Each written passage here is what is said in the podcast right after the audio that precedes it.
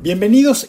Zendaya aterrizó en Netflix con un peliculón Malcolm y Marie, la ganadora del Emmy por la serie de HBO Euforia y una de las figuras más poderosas del Hollywood de hoy, protagoniza una espectacular cinta grabada en blanco y negro así como muy granoso, junto a John David Washington. Esta joya es dirigida por el creador de Euforia y fue escrita en solo seis días y sucede en una sola noche. Es la crónica de una intensa velada de una pareja creativa y vamos a platicar de ella con Alejandro Lozano, a quien muchos de ustedes quizá conocen como El Patas, conocerán muchas de las obras tanto películas como series que ha hecho Alejandro, por ejemplo, Matando Cabos, Señor Ávila, Control Z y obviamente ese clásico de la animación mexicana que es El Santos contra la Tetona Mendoza. Yo soy Luis Pablo Obregard y me da muchísima emoción estar aquí como cada semana para platicar de Malcolm and Marie con eh, mis compañeros Trino Camacho y Mariana Linares. ¿Cómo están compañeros? Muy bien, muy bien Mariana, muy bien Luis Pablo.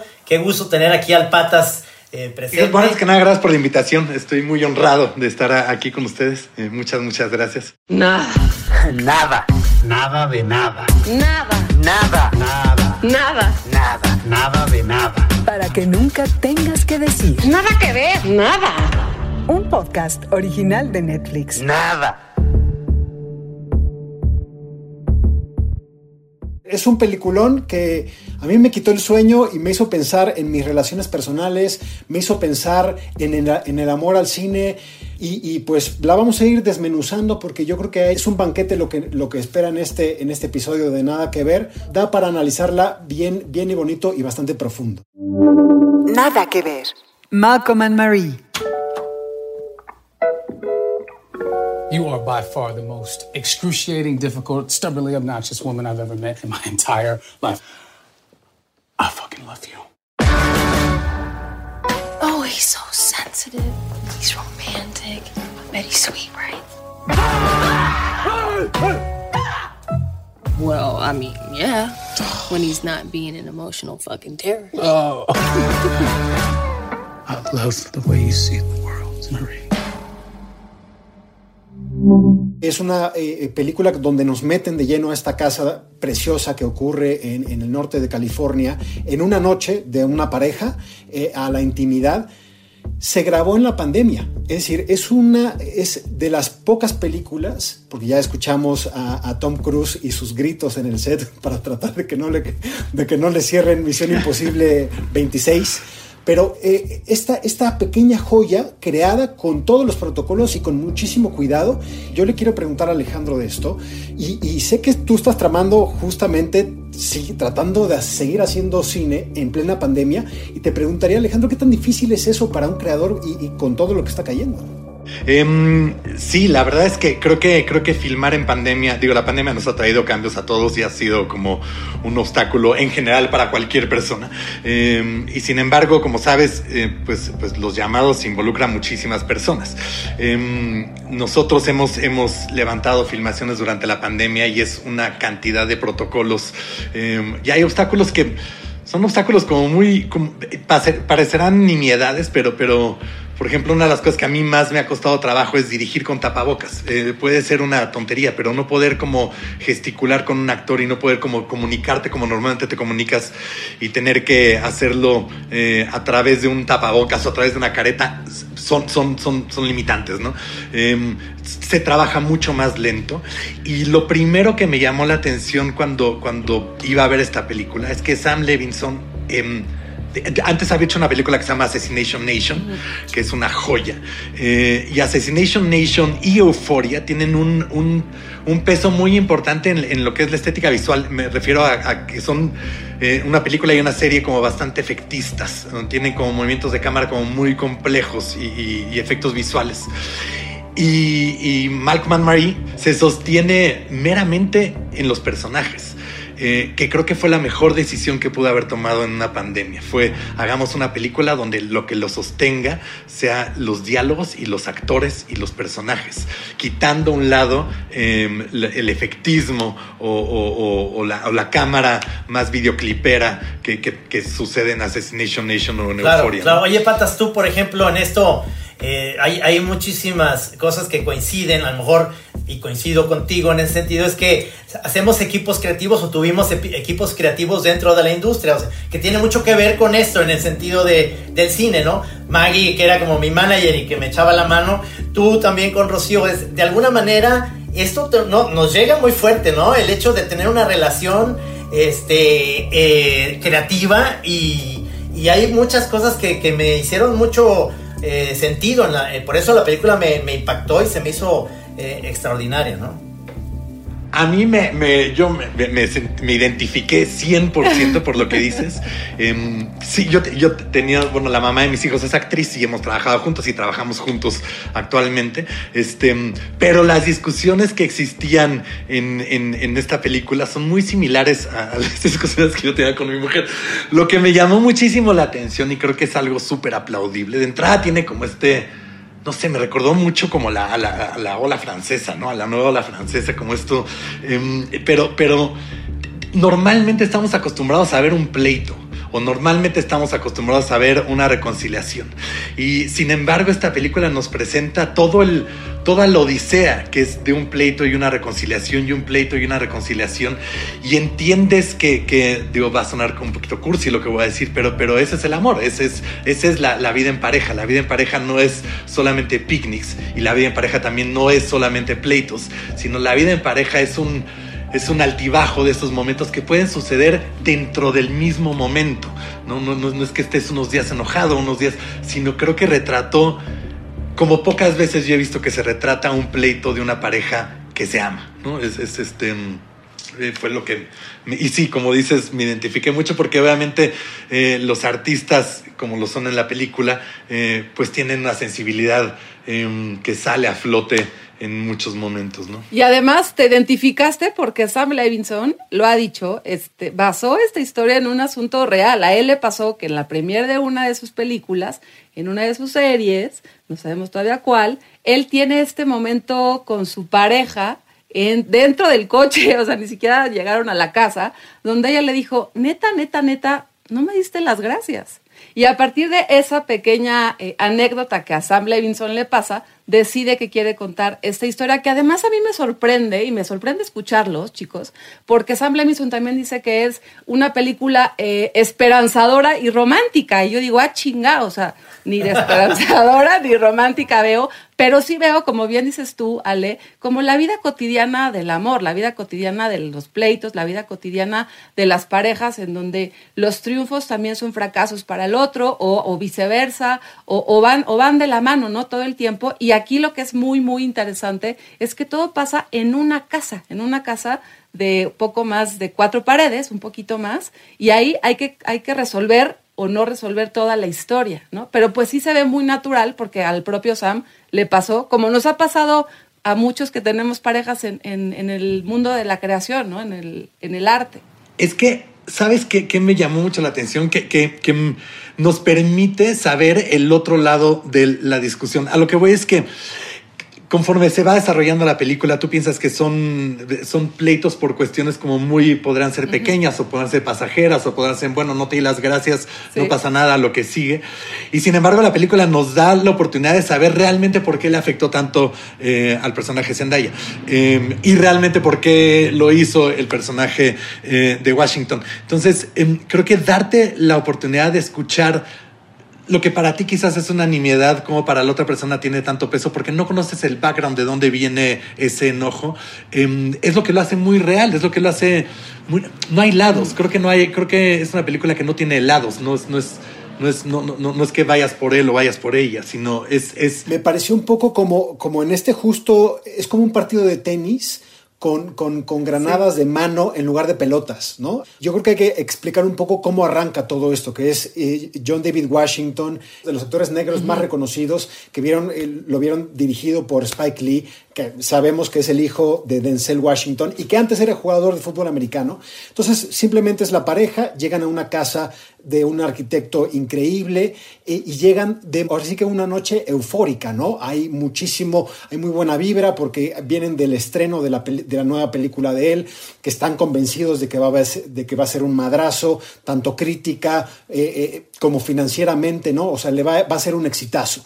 Y a partir de ahí, una niñedad se convierte en una punta del iceberg que a lo largo de la noche eh, se va, des- o sea, ya es una bola de nieve que es imparable. Y a mí eh, eh, es lo que se me hizo espectacular. Y yo te quiero también pre- preguntar un poco por los procesos que a mí sí francamente me tienen eh, sorprendido en la mente de Sam Levinson.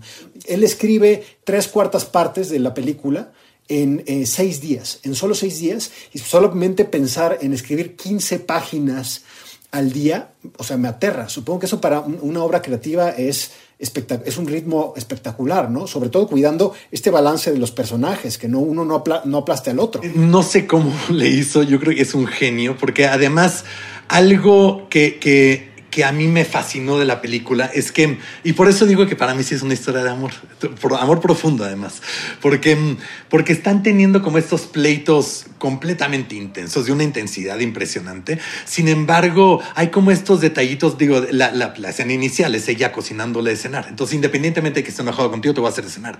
Eh, en cuanto llega, hay ciertos momentos de la película, no me gustaría como, como decir spoilers, pero ciertos momentos donde la película, donde hacen un lado el pleito, atienden como esa cosa que es importante para uno, para el otro, y luego retoman su pleito. Y esas cosas no pueden ser fortuitas, esas cosas tienen que prepararse y tienen que, que escribirse. Supongo que fue un trabajo no solo de Sam Levinson, sino supongo que Zendaya y, y, John Daniel Washington estuvieron muy involucrados en el proceso, que además hay algo que a mí me, me, me flipó, que es que Zendaya, que, que es una chavita, eh, no se siente No. chavita, no se siente No, una relación no, de un hombre evidentemente mayor con una chavita, sino se siente, el- son dos, dos personas maduras eh, en una relación seria. Eh, de, de entrada, arriesgarte de esa manera como director y decir, voy a agarrar a dos actores que se lleven, no sé cuántos se llevarán, de 12, 15 años eh, de diferencia y, y- y que estén en el nivel eh, de madurez durante las escenas, creo que es un, un riesgo muy atinado y, y como bien dices, creo que es, es- es el momento para conocer a Zendaya. Si, si no has visto Euforia y quitarte la imagen de Disney porque Por pues, supuesto. no tiene mucho pero, que pero ver. fíjate, ahí hay un factor que es interesante porque Sam Levinson viene, es, es hijo de Barry Levinson. Barry Levinson, que es un director de cine que además es guionista. Guionista, casi todos estos papás de estos, eh, digamos, la nueva generación, eh, son, escribieron mucha comedia, ¿no? Barry Levinson hizo Good Morning Vietnam, Rain Man, bueno, como eh, películas, drama y demás, pero él se inició en la comedia. Y este, este chavo viene de un papá que es el que escribe los guiones, es un guionista profesional. Entonces, yo creo que debe tener también una escuela, esto que decía Luis Pablo, de que realmente en la pandemia, que además debes funcionar muy bien, yo lo creo este, como director, que tengas ahora sí el estudio para ti. Eh, ya sabes, siempre es como que te están correteando porque ya viene la otra cosa. Y ahorita con la pandemia todo es tan lento tienes la oportunidad de sí meterte, de que tienes a los actores ahí, están para ti, no hay otro proyecto que estén haciendo más que ese, entonces ayuda mucho a que la historia esté apoyada mucho en su historia personal y todo eso, ¿no? De alguna manera. Pero, pero, pero hay, algo, por ejemplo, la primera secuencia de la película que es espectacular. Es este, mm, em, tiene, una, tiene una cámara fuera de una ventana y está haciendo un travel que está yendo constantemente de un personaje al otro.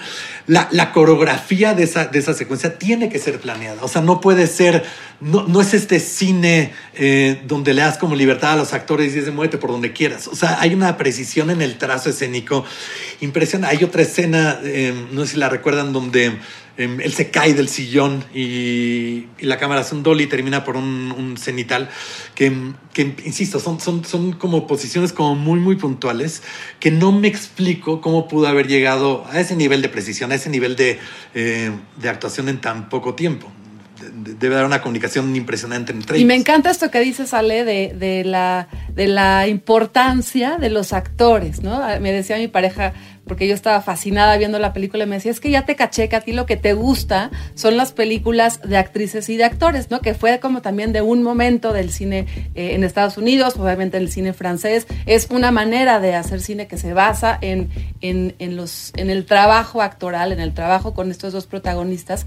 Y, y ya vi, se llevan 12 años, tampoco se ve tanto, ¿no? Zendaya tiene 24, este, John David tiene eh, 36, pero también hay una conciencia absoluta y plena de sacarle el jugo, de exprimirles todos estos eh, dones actorales a los dos, ¿no? Como que cada quien tiene su momento y no están peleando, que también pasa mucho con este tipo de, de películas en donde hay dos grandes protagónicos. Todo el tiempo yo siento que Sam Levinson cuida muy bien y procura, e insisto, exprime absolutamente lo bien que hacen cada uno. Zendaya tiene una cosa con su cara, un manejo de sus gestos eh, absoluto, ¿no? Y pasa de la, de la risa a la tristeza, al enojo, en una sola toma, ella en latina y no le estás viendo nada más que la, cara y es impresionante que ella tan chavita pueda lograr este, esta gesticulación, este manejo, esa, esa esa maleabilidad. Y por otro lado, tenemos a este grandote también con una experiencia actoral muy impresionante, en donde está diciendo, a mí me parece aquí, yo me acordé mucho de Luis Pablo en la primera secuencia que menciona, ¿sale? Eh, también hay temas muy relevantes sobre la raza, ¿no? Y cómo es posible ver a un negro empoderado y él se burla de esa situación y de esa posible crítica que ya estamos viendo afuera sobre, sobre esta película, sobre una crítica blanca que le hace a su película. y me encanta este tono, este tono de burla, ¿no? Que logra como que eh, eh, ser él mismo el tono de la propia crítica que va a provocar. Pensé mucho en ti, LP, dije, ¿esto será políticamente correcto o, incorrecto? Entonces, este trabajo actoral es brutal, lo disfruto muchísimo y ojalá que se sigan haciendo más películas así, menos efecto y más trabajo, ¿no? Más trabajo con las personas. Y además lo que dices es viniendo de un director blanco, ¿no? claro. O sea, aventarte esa crítica viniendo de un director blanco es, es, es valor. También es una, es una eh, historia de, de, amor, es una carta de amor al cine, porque desde el peso el ególatra, que llega a tener muchísimo el personaje de Malcolm, de John David Washington, eh, que él, él se cree y sabe que él es heredero de Barry Jenkins, eh, sabe que es un poquito el heredero que le va a colocar la crítica blanca, ¿no? La crítica blanca de Spike Lee. ¿Cómo empieza en, este, en esta secuencia que tú hablas, patas, de cuando está dando vueltas completamente, todavía con la adrenalina del aplauso, ¿no? De cómo alimentó su ego con el whisky que ya se lo sirvió, eh, mientras ella, Marie, le está preparando un mac and cheese. Y, empieza como, como mientras ella prepara la pasta, también va ebulliendo el coraje dentro de Marí de cómo este cabrón no me dio las gracias cuando basó su película en mí, en mi historia. Es una erupción, es una erupción para la historia, pero también es una erupción para Zendaya en lo que vemos, porque a lo mejor en ese arranque y vemos que el eh, eh, la batuta la lleva eh, Malcolm y el personaje de Washington, y vemos que a partir de ahí ella dice, esta batuta, venga para acá. y, ahí yo quiero hablar un poco del proceso que es como en la pandemia, pues un día Sam Levinson le habla a Zendaya y le dice, oye, pues se me, está ocurriendo esta historia y, y, de hecho lo primero que le planteó, y esto lo dice Zendaya en una de las muchas entrevistas que ha dado, eh, pues ya ven que es una superestrella, pues que un día le habló, ellos hablan todos los días, Sam y, Zendaya, y un día le habló y le dijo, eh, oye, eh, se me ocurrió una idea muy loca, una, casi casi un thriller de terror donde están tú en una casa y de pronto pues una, una chavita que estuvo en programas infantiles o juveniles como la propia Zendaya se empieza a volver loca. Así comenzó. Eso se va moviendo, se va acomodando a lo que yo creo que no es una persona loca, sino es alguien que reclama su lugar en una relación y que, y que le sirve como vehículo a Zendaya a personajes que no la habíamos, o, que por lo menos, y aquí sí lo digo yo, que yo no la había visto ahí, porque ella había estado en Spider-Man, en Homecoming, como que le faltaba una profundidad en el cine, un papel con fuerza, fuera de estas cosas pues, que son como trajes que te pones, que son las películas, yo creo que un poco de superhéroes, ¿no? Como, como, como, lo de Spider-Man. No, es, es buenísima. La verdad es que, lo que es lo que vemos. Vemos a una mujer, no esa niña, no, esa, no ese personaje que sale en Spider-Man, sino ya una mujer hecha y derecha y que eh, se lleva el peso al igual que él en la película. Son dos actores. Y hay otro, otro, otro tema que me gustaría que, que, que lo platicáramos, que es la música, el soundtrack. El soundtrack está súper padre, que por cierto, tengo ya una lista en Spotify, si me quieren seguir en Trino Camacho, está, el soundtrack de las canciones ya está ahí, porque están muy bien también escogidas las canciones. En el momento en que empieza Diane Warwick con Get Rid of Him, que es una canción del, del 64, o sea, desastre de este güey, es, es, este, es una parte súper importante también en el desarrollo de la historia y cómo entra muy Que bien. aparte, y aparte te pone en mood desde el principio, ¿no? O sea, desde el momento en que arranca la película, que arranca con los créditos como si fueran cartones, eh, que ya te pone como en un mood, digo, como de la nueva ola francesa y arrancas con, no, no, ¿quién dices que es el primer, el primer track? Es, un jazz, ¿no? Yo Me creo que el primero es James Brown, ¿no? Cuando, Sí, cuando sí, pone... sí, sí. Claro, es cierto. Algo que, que creo que es importante es que yo creo que esta película va a trascender evidentemente por la joya que es, pero no, creo que, creo que el hecho de que se haya hecho en pandemia, creo que es un dato curioso y es un, y quizás es una cereza y es un plus, pero no es lo que define a la película. O sea, esta película eh, se puede haber hecho fuera de pandemia y, y- y creo que se debió de haber hecho de la misma manera en dos semanas, independientemente de la pandemia, en, en un espacio cerrado, independientemente de la pandemia, por la película en sí. Si me explico, no, la pandemia no es una, es, es- es una cereza, no es...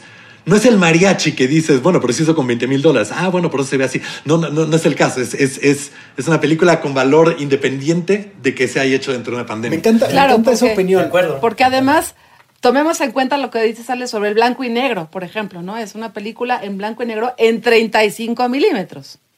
En cine, sí, sí, sí. que ahí ya de entrada es un statement, que también creo que esa fotografía de Marcel Red le hace a los propios personajes también sacar esta belleza muy distinta, ¿no? De otras maneras de filmar en lo digital o como lo habías dicho tú al principio, en esta cosa mucho más frenética, no, aquí es una cámara observadora, una cámara boyerista, una cámara inclusive que sale y entra con ellos. Importante también decir que lo que pasa adentro de la casa eh, tiene un valor y lo que pasa en el jardín, en este jardín que, yo quiero ya para mañana, también es muy importante, ¿no? Y es esta, esta cámara los ve desde otro punto de vista. Siento que siempre es como un espectador, un boyerista que está, que está observando lo que va a pasar con esta pareja y con sus emociones. Y claro, en 35 mili- milímetros logra que no importa en la pantalla que lo vean, la gente que nos esté escuchando, logres ver este grano reventado, ¿no? Y casi que escuches el proyector en algún momento de, de las escenas, porque es lo que te da la textura del 35 milímetros, estés o no en pandemia. Y yo coincido ahí contigo, Patas. Esta película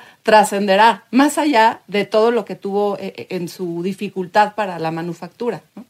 Yo, yo no lo sé, como sí me gusta un poco polarizar, porque creo que, eh, eh, que la película haya, haya estado eh, hecho en estos meses, que es de abril a septiembre de- de- del año pasado, eh, con un crew de 22 personas y que, y que eso obligó a que, por ejemplo, Zendaya llevara prendas suyas, ayudara como a decorar, sirvieran un poco para aprender la continuidad de dónde había dejado las prendas que se, o las cosas que se aventaban dentro de la casa eh, o, o cómo caminaban dentro de ahí. Es decir, se redujo al máximo y yo creo que ese tipo de cosas en las filmaciones penetran, penetran en el trabajo y se notan en la pantalla. Ese tipo de trabajo fuera eh, en unas condiciones de trabajo normales, sin pandemia, yo creo que pues hubieran metido demasiado ruido, que yo creo que lo que vemos en esta película es quitar toda la paja, todo lo que sobra, para que nos deje dos grandes actores que se enfrenten con ellos con un guion y que puedan hacerlo. Yo creo que justo la pandemia, que tantas desgracias nos ha traído y, y al cine, o sea, ha vaciado los cines en todo el mundo, ha hecho pues una obra dramática súper sólida, súper sólida. Yo, esa es mi, mi op- mi De opinión. acuerdísimo. De acuerdísimo, pero, pero creo que justamente lo que dices es lo que, o sea, es, es tan íntimo, la, la- situación es completamente íntima, la, manufactura es íntima y tú eres partícipe de esa intimidad. Em, a lo que me refiero es que esta pandemia le trajo, es un, es un blessing in disguise, porque, porque no, no es una carencia, al contrario, es un plus. Al haber, el haberlo, como bien dices, el haberlo filmado de esa manera es un plus, es una cosa que benefició al, al resultado porque no se siente una película austera, se siente una película íntima. Exactamente. Sí, Eh, que es- que es totalmente. Verdad. todo, todo el mundo ha tenido estas peleas con sus parejas a, a deshoras, porque lo que vemos es pues, probablemente como de 10 de la noche a 3 de la mañana. Y a mí me encanta el ímpetu de, de los protagonistas en seguir eh, eh, madrea, o sea, no madreándose, pero la vuelta, ¿no? Y ahí viene round 2 y round 3. Yo generalmente cuando tenía estas peleas decía, o sea, me, me- me volvía, cedía en todos los puntos, decía, sí, sí, sí, lo que quieras, pero vámonos a dormir, vámonos a dormir, que las horas de sueño son sagrados y mañana le seguimos, ¿no? Pero aquí es como que la energía de los dos chocando todo el tiempo. A mí se me hace, se me hace, se me hace brutal. Y, y- y- saben, no sé si, si- si lo hicieron, eh, porque me parece, es como muy tonto lo que, lo que dinamita todo o lo que hace que todo explote, que es eh, este olvido en el mensaje de agradecimiento del director, agradecer a alguien que inspira eh, el- eh, la historia con su vida, la historia de la película, y me metí a ver, además de la experiencia de Sam Levinson, qué tan frecuente es, y encontré que es muy frecuente. Por ejemplo, Hilary Swank, que ganó dos veces el Oscar, la primera se le olvidó eh, agradecerle a su esposo, tuvo que, eh, fue, fue una, un error tan, tan, tan cabrón que se ganó el segundo Oscar y lo primero que hizo fue como tapar ese hoyo. Pero yo creo que, que- que- creo que la relación no funcionó muy bien porque o nunca se lo perdonaron porque se divorciaron al año siguiente del segundo Oscar. Tengo, tengo que ganar otro Oscar, tengo que ganar otro Oscar para poder...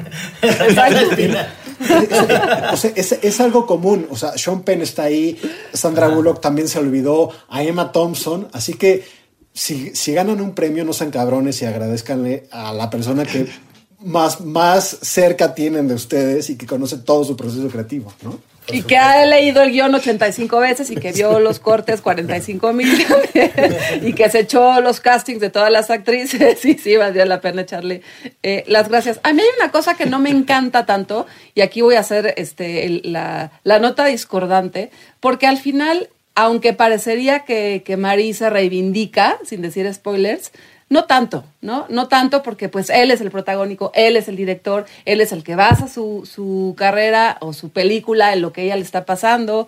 Eh, al final pues le pide un, un sutil perdón y, y siento como que, híjole, yo si fuera Zendaya seguiría, seguiría la mañana siguiente machacándole porque no me es suficiente lo que las justificaciones, digamos, que él le pone a ella, ¿no? Eh, O le, o le dice para, para para el perdón. Ahora, esto es una cosa de pareja y en las parejas, pues cada quien, ¿no? Cada quien gestiona la cosa como, como le va, pero tampoco, tampoco sabían con la finta que, que ella se reivindica y que ella es la ganona. Yo siento que no, que, que al final ella tendrá también como su manera de liberarse de ella misma con su relación, ¿no? Con, con, este, con este personaje, con este director, que también ella utiliza, ¿no? También, tengámoslo muy claro, ella lo utiliza para su carrera y así son esas relaciones también, así son las relaciones humanas, pero ojo, ojo ahí, sin spoilers, tampoco ella es la gran triunfadora de la película. Pero, pero, Amy, ¿no crees que, que, digo, no sé, yo, yo, yo, yo creo que eh, la película no es de quién va a ganar o, o quién no va a ganar. O sea, creo que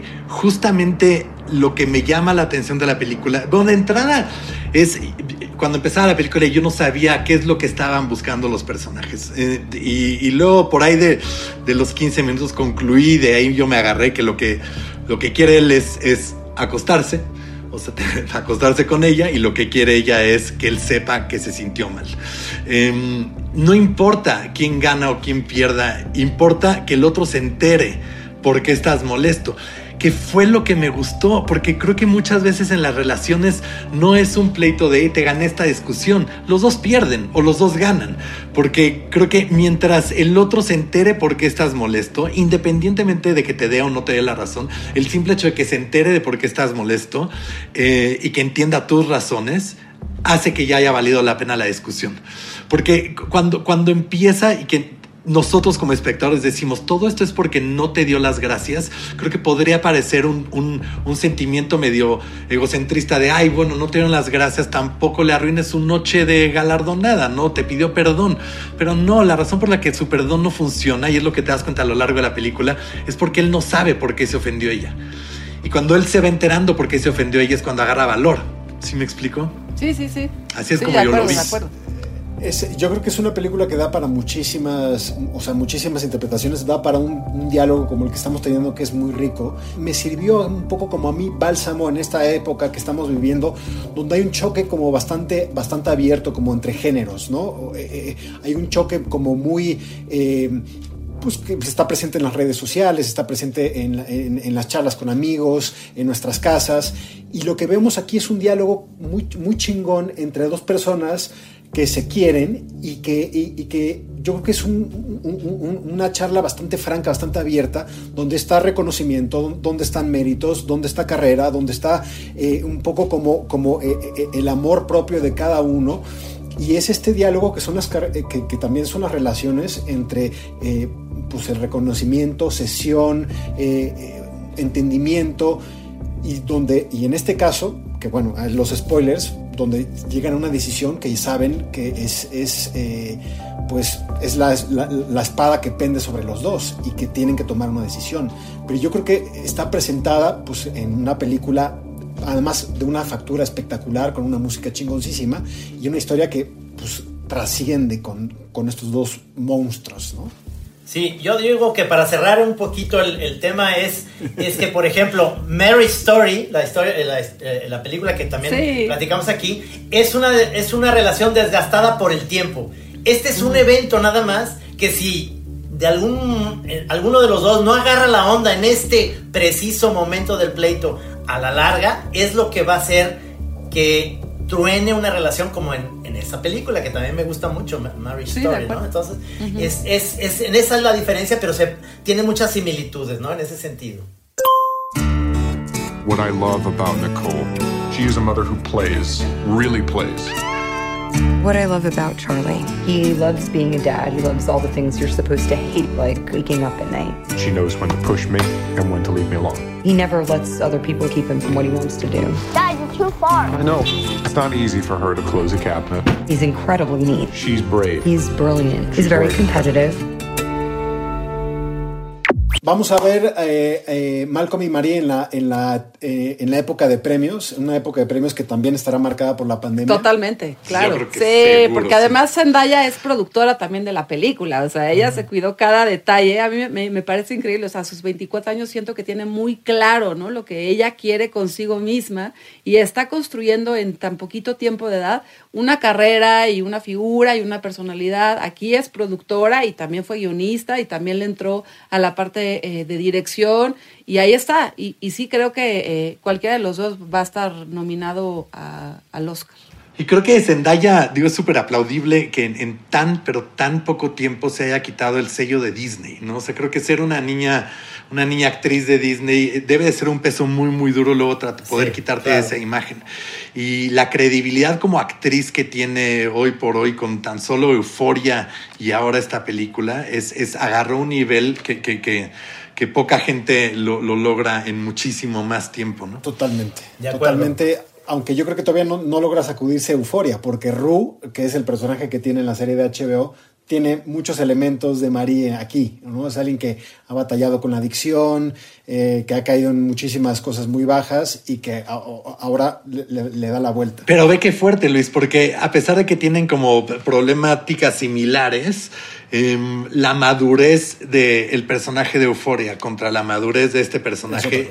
Aunque tengan la misma huella de dolor, es, es, es, es impresionante. Sí, y algo muy padre de esta película es que tampoco habla de la adicción. O sea, a mí lo que me gusta es que no se está regodeando de eso, ni que ya salió, ni, o sea, sabemos que está ahí, ella lo, lo, lo, lo menciona, es parte de la historia de esa pareja, para un lado y para el otro, pero no es el tema central. Y eso es algo difícil de lograr también en, en la elaboración del guion y de la narrativa. No. Eso no es algo que te esté molestando ni perturbando todo el tiempo, ni digas, ay, otra vez, aquí la dicta. No, pero está ahí y es una persona, es una mujer que ha logrado trascenderse a sí misma después de su, de su adicción y lo hace muy bien. Malcolm and Marie. You know what, Malcolm? I feel like once you know someone is there for you and once you know they love you, you never actually think of them again. It's until you're about to lose someone that you finally pay attention. Well, what is it, Marie? What do you want? Really? Do you want to go there? Yes. Okay. All I wanted tonight was thank you, Malcolm. That is it. You know that I'm thankful. You know that I made a mistake, so why turn it into something more? Because it's about how you see this relationship. Look at me. I am the last person standing. Hold on to me for dear life. De verdad, de verdad, de verdad, eh, ya, lo, ya lo mencionó Trino, escuchen el playlist que les armó en Spotify. eh, porque vale la pena y realmente la música, las canciones están ahora sí que handpick, ¿no? Elegidas perfectamente, calzan y dicen mucho, son parte de la historia. No, por supuesto, es, es, increíble. Por eso te digo que me dediqué el fin de semana a buscar, porque no existe un soundtrack todavía en ninguna de las plataformas, pero, pero ahí con mi eh, magia del Chazam pude hacer trucos para, para que esté ese soundtrack ahí en, en, Spotify, para que lo oigan. Mi favorita fue la última, que es Liberation de Outcast, una, una canción además de 1998 de un disco que tiene mucho que ver con esta película, que es Akemini, que tiene que ver con la unión de Acuario y de Géminis, como pasa en esta película. Y Liberation cierra esta, esta película casi al final, hacia, hacia los créditos, también para ir arropando lo que va a pasar con estos personajes después de una noche de, de desenfreno y de reconocimiento y de enojo y de mucho amor. Entonces, échenle oído a esta última rolita de Liberation muy bien eh, escogida por Sam Levinson para cerrar su película Malcolm and Mary. Total, y yo me quedo con, ¿saben cuál estuve escuchando muchísimo? Flor de Azalia, que es eh, de Manuel Esperón, que también está en la, película. Sí, también está en la peli. Con, un, eh, con una interpretación, con un órgano, es rara, es rara, pero, pero yo creo que habla como de los moods de los que va y viene, porque tiene estas canciones exclusivas, como ya la que dijo el Patas de, de James Brown, o la que dice Mariana, que es de Outcast. Eh, pero también tiene, tiene el mood nocturno, porque es una película que sucede toda, toda la noche. Como nosotros, de hecho, estamos grabando a las 2 de la mañana, no lo saben ustedes, pero es, es, como esa hora. Entonces tiene su yacecito, tiene su. le baja, le baja, le pone muy tranquila la, la, la cosa. Y, y, Flor de Azalia, me gustó que es el, el, el, el, representante mexa, ¿no? Quiero pensar que Manuel Esperón, que es una canción súper romántica, está por ahí metida. ¿Tú, Patas, te quedaste con alguna canción o te quedas con James Brown en esa secuencia espectacular de inicio? De hecho, justo, o sea, lo que me gustó fue la, la, diversidad que hay en, en las canciones. Es, es, difícil, o sea, si me preguntas qué estilo de música usa la película, creo que cada, cada pieza que escoge, cada cue es, es de acuerdo a la situación y no tiene un sonido, no tiene como un sonido, no está amarrado a un solo estilo, sino, sino sino son gamas muy distintas y, y, súper atinadas cada una de las decisiones. Es un gran, gran soundtrack. Oye, Patas, pues muchísimas gracias por, por habernos acompañado. Creo que eh, es interesante escucharte como creador, como pareja creativa, pero también como, como eh, arquitecto de historias eh, gracias por acompañarnos y espero que no, que, que, se repita, ¿no? Ojalá, muchísimas gracias. Fue un verdadero honor y placer. qué, gusto verte, Patas. Te mando un abrazo muy grande. Igualmente, Trino, igualmente. Qué gusto. ¿Viste la similitud de la película con el Santo Totalmente. Y la tetona, es, Tienen una relación es igual. Los planos secuencias son iguales. son iguales. bueno, compañeros. pues muchas, muchas gracias. gracias muchísimas gracias, muchísimas gracias y nos escuchamos la próxima semana aquí en Nada que Ver. Hasta luego. Para que nunca tengas que decir. Nada que ver, nada. Un podcast original de Netflix.